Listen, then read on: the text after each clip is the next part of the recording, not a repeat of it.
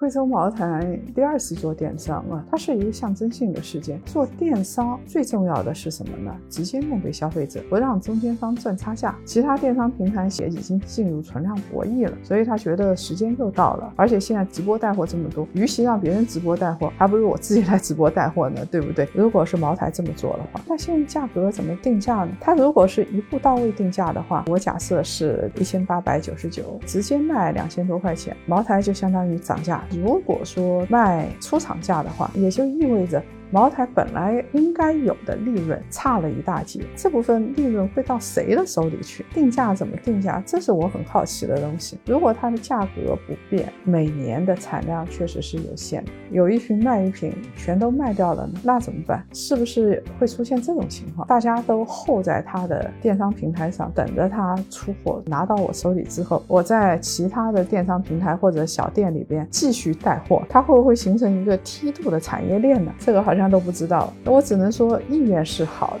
但是现在一切的细节在我眼里根本都没有。